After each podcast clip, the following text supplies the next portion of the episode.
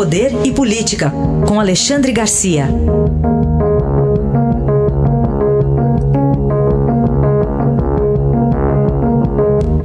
Alexandre, bom dia. Bom dia, Raíssa. Bom dia, Carolina. Bom dia.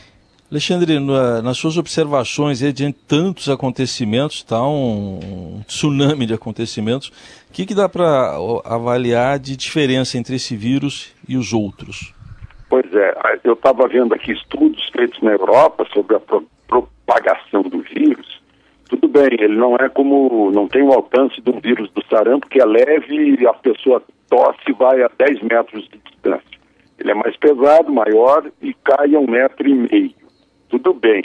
Mas há um outro aspecto, o oportunismo desse vírus, que para mim foi, foi novidade. Né? Uh, ele ele infecta uma pessoa saudável e fica até não detectável. Isso, isso é constatação da Europa. Faz exame e está sem, tá sem nada. Né? Deu negativo o exame. Mas a pessoa vai transmitindo, né? são milhões, vai transmitindo para outras pessoas e assim sucessivamente até encontrar uma pessoa mais fragilizada, com a saúde mais, mais debilitada. Né? Aí o vírus age. Então é um, é um, parece que é uma máquina de guerra, uma coisa assustadora. Né? Isso, isso vem a favor da, da separação, do isolamento social. E que avaliação você faz desse pronunciamento do presidente Bolsonaro, né, sobre o isolamento e, em comparação com o que tem feito alguns estados?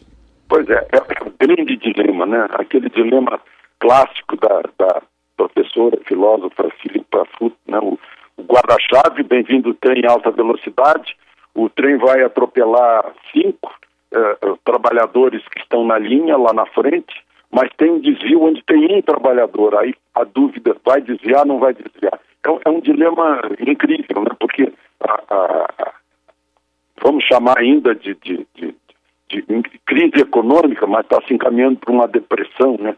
vai atingir milhões. Coronavírus também está se expandindo. Né?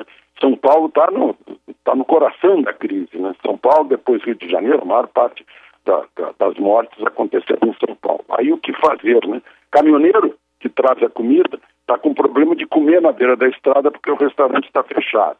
Se o pneu furar, não tem onde consertar porque o, o, o a, lá o, o, consertador de pneu está fechado também. Né?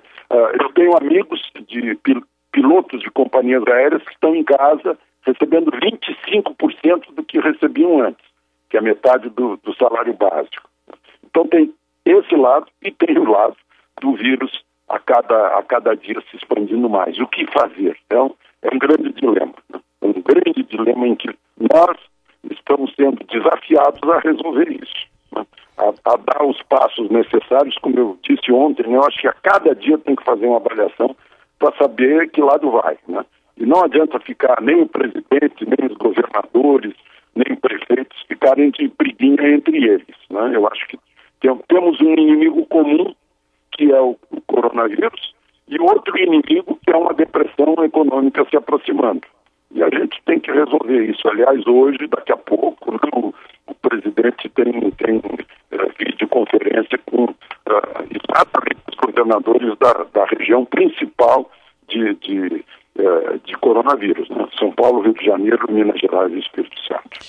E Alexandre, nesse momento, nesse contexto todo, surgem eh, surge da parte até do presidente da Câmara, Rodrigo Maia, uma tentativa de uma discussão de redução de salários aí, englobando parlamentares, o judiciário e vários outros setores.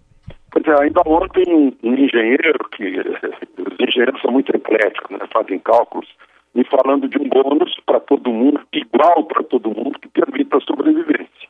E, mas onde sai o recurso desse bônus? Ele disse, olha, da redução dos salários do poder público, né, nos três poderes eh, e, e, nos três níveis da federação. Né.